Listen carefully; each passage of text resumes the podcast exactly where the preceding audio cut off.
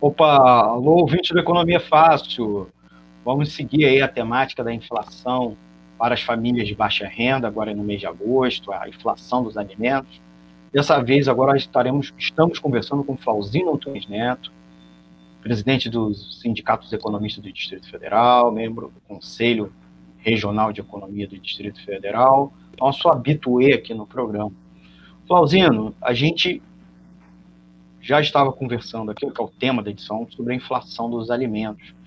Mas eu queria passar para você três perguntas rápidas. A primeira é que foi divulgado, né, o IBGE divulgou o índice oficial de inflação do Brasil, né, o, IPCA, às vezes chamado também de INPC, de INPC, tem o INPC e tem o IPCA, né?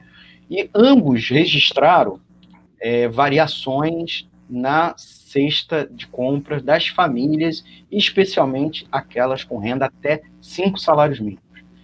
E aí o nosso contraste, né? O INPC ficou em 0,45, acima da inflação oficial, que é medida pelo IPCA do IBGE, que registrou 0,24%. Então, queria que você explicasse para os nossos ouvintes rapidamente esse contraste, né? O tema da semana passou a ser o preço, principalmente do arroz. O que vem acontecendo? Que contraste é esse na qual a boa parte da população percebe uma alta dos preços, que não se limita ao arroz, vários alimentos, óleo de soja, mas que se estende até outros itens para além do grupo alimentos, mas que a inflação oficial do mês de agosto foi tão baixa. Flauzino. É, obrigado, Almir, pela, pelo convite. Agradeço aí mais uma vez estar participando do Economia é Fácil, na Web Rádio Censura Livre. Dizer um, um olá aí para todos os ouvintes. E sobre a questão da inflação, é interessante a gente entender que quem produz para para os alimentos chegarem na nossa mesa e tal, a nossa alimentação local são, é a agricultura familiar. Né? Ela é que corresponde aí a quase 70% da produção agrícola que abastece as nossas mesas. Então, de vários anos para cá, houve um corte de políticas públicas para que a gente fortalecesse a agricultura familiar, é, formas de financiamento, de seguro, e também da reforma agrária, enfim, várias políticas de acesso à terra para que a gente tivesse uma diversificação e um aumento da produção é, desses alimentos, né, que são os alimentos que não são commodities. Então, a gente tem um, uma rivalidade, é, uma rivalidade que, que existe entre o agronegócio, que é o latifúndio, que monocultor, e exportador, e o pequeno agricultor, pequena propriedade rural, que a, a, é mais variado, né? então ele produz pequenas quantidades e várias, várias produções diferentes. E isso acabou deixando de existir, né? principalmente de Temer até Bolsonaro, né? praticamente é, foram quase extintos. E a gente sentiu muito essa, essa questão de falta de políticas públicas agora no período da pandemia. Né? Faltou logística da produção, a agricultura familiar não teve uma, uma ajuda emergencial, não teve socorro de, de, suporte, então várias coisas que isso está chegando agora nesses, nesses aumentos de preço. Então faltou produção, faltou ajuda ao, às famílias do campo para que produzissem mais. Então, se você não tem produção, você tem falta de mercadoria e a falta de mercadoria faz com que os preços aumentem. Isso é um, um dos motivos que a gente está sentindo aumento do preço né, da cesta básica. A outra questão é o dólar. O dólar alto favoreceu todo tipo de exportação. Então, tudo que era produzido no Brasil começou a ser exportado para aproveitar o preço do dólar. E começou a faltar mercado aqui também, é, produto aqui no mercado local, que ajuda na pressão dos preços. E o dólar também faz parte dos insumos né? faz parte do, do da, de adubos, de fertilizantes e outras coisas mais, de sementes que são importadas, e isso encarece mais o produto. Além do, da gasolina, é, de várias da energia elétrica, da água, muita, muitas coisas de preços controlados também aumentaram. Então isso força com que os insumos né, a, a, aumente os preços. E a outra que ajuda a somar a tudo isso, houve uma diminuição da área plantada é, de arroz, de, de, outras, de outras lavouras. Por mais que tenha aumento de técnica, de aumento de produção, isso não foi suficiente porque a, a redução da área plantada foi muito grande. Porque as commodities, como estavam com preço ótimo, elas avançaram, como a cana-de-açúcar, o soja, o milho, eles avançaram para cima das, das áreas dos pequenos produtores, virando quase tudo monocultura. Isso para exportação, né? para virar ração lá na China, para virar. É, a China é um grande comprador, na qual ela está formando é, estoques para controlar novas, novas, é, novas situações de pandemia ou novas situações de dependência de alimentos. Então, ela está se, se resguardando disso. Então, ela está comprando muito e vai comprar mais. E o Brasil vai sentir esse, esse impacto, essa concorrência com a China nos preços locais. Então, vai sentir esse, esse aumento de preço, essa inflação. E quem que vai sentir mais é o, o assalariado, é o desempregado, é aquele que tem baixa renda, porque eles vão sentir que o feijão está aumentando, que a, o arroz está tá aumentando, e ele não vai ter mais dinheiro para se alimentar.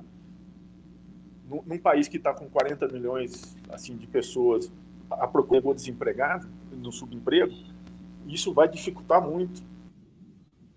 Ainda mais quando o governo federal vai reduzir o auxílio emergencial de 600 para 300 e a cesta básica, com 300 reais, a gente não consegue nem comprar a cesta básica. Então, vai ser uma questão de quase sobrevivência, vai ser de subsistência. Né? A gente não vai ter essa, essa situação de compra e de autonomia das famílias. Então, a gente vai sentir muito. A gente vai ver muita dificuldade do nosso povo nessa questão da inflação dos alimentos. Né? Então, essa é uma das umas questões. Flauzino, a gente já está. Se todas as suas perguntas, não, sim, mas sim. É, só para a gente, gente concluir e rapidinho, um ou dois minutos, não sei se você nos escuta, é que o quanto a ausência, você pudesse aprofundar um pouco, o quanto a ausência de uma política agrícola com estoques reguladores, ampliação do insumo, estímulo à produção de variedades e gêneros, por um lado, e a outra, a própria reforma agrária, uma política agrária que apoiasse a agricultura familiar, que é mais voltada né, à produção desses alimentos, poderia estar evitando esse tipo de situação na nossa economia. O quanto a opção pelo latifúndio, a monocultura, encarece os alimentos.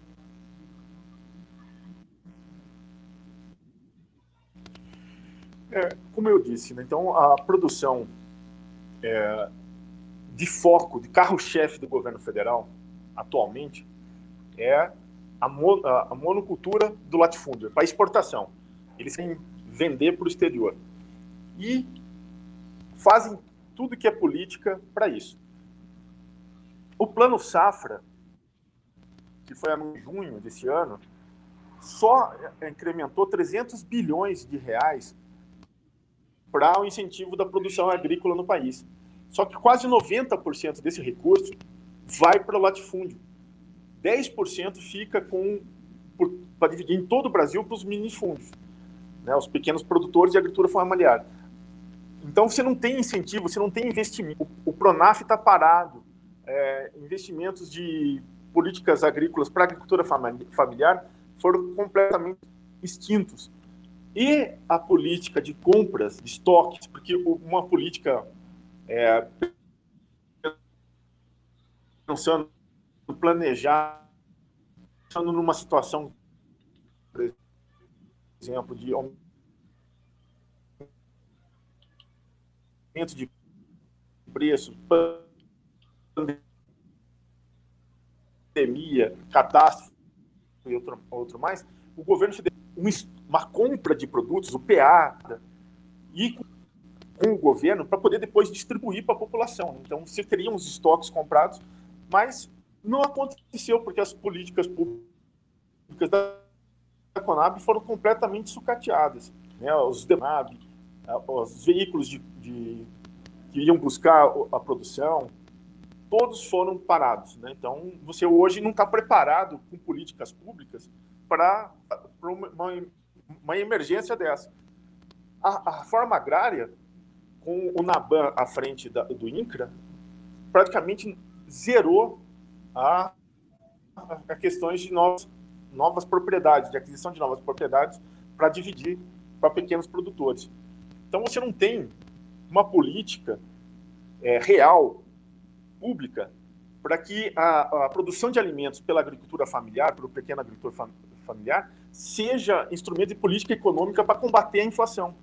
Né? Se você aumenta a produção através da agricultura familiar, você teria controle de preços, você teria controle da inflação, das, principalmente da cesta básica. Né? Era uma função do governo e uma obrigação dela regular essa, intervir na economia e regular essa, essa produção de alimentos para que a população mais carente tivesse acesso à alimentação mais barata. Então, é, não existe uma combinação de políticas públicas com uma política econômica de inflação de alimentos no governo federal e nos demais governos estaduais. Então, a gente vê isso muito claramente agora, né, com o aumento de, de preços dos produtos da cesta básica, sem com que você tenha controle sobre isso, né, se você puder o governo regular.